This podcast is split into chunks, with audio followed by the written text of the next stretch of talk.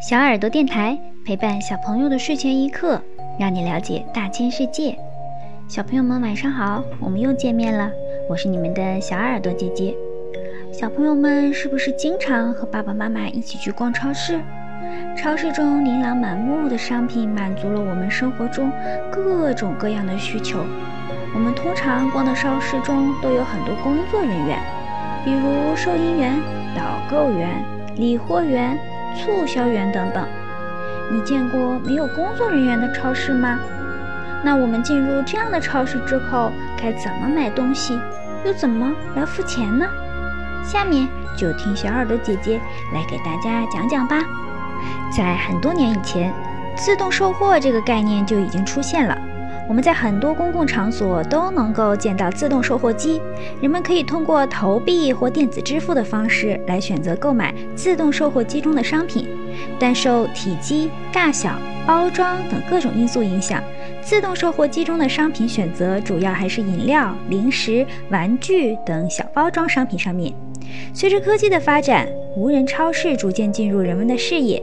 京东、阿里等各大电商大佬也都纷纷推出了自己的无人超市。那你知道无人超市到底是怎么运转的吗？要运营好一个无人超市，需要解决三个核心问题：如何确认购买者的身份，如何确认顾客所购买的商品，确认支付方式。购买者身份的确认，在进入无人超市的时候，会在门口对顾客进行身份的识别。比如阿里就需要打开支付宝进行验证，也有通过认证授权，比如微信授权的方式来确定身份。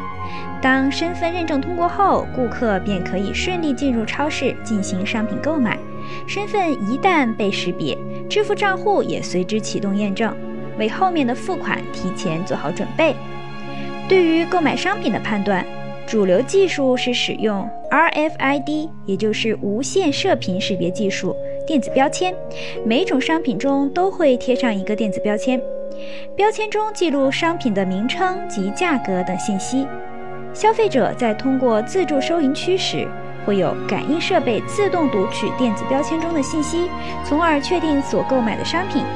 另一种是通过图像识别技术，采集消费者拿取与退回商品的动作，以及货架中的商品的变化状态，来判断商品是否被购买。付款的方式，离开无人超市之前会经过一道结算门，如果前面已经验证了付款账户，商品扫描检测完之后就直接完成相应扣款，也可以使用 RFID 技术进行移动支付。但无人超市也会面临一些运营上的困难，比如进门前的各种验证，新用户还需要下载 App，比如货物的安全、支付系统的稳定运行等等，使得目前无人超市还处于小便利店模式，远远未达到概念中的超市级别。尽管技术上未能达到完美，但不可否认的是，无人零售模式正在改变着我们的生活方式。你的身边出现了无人超市吗？好啦，小朋友们。这一期电台节目就结束了。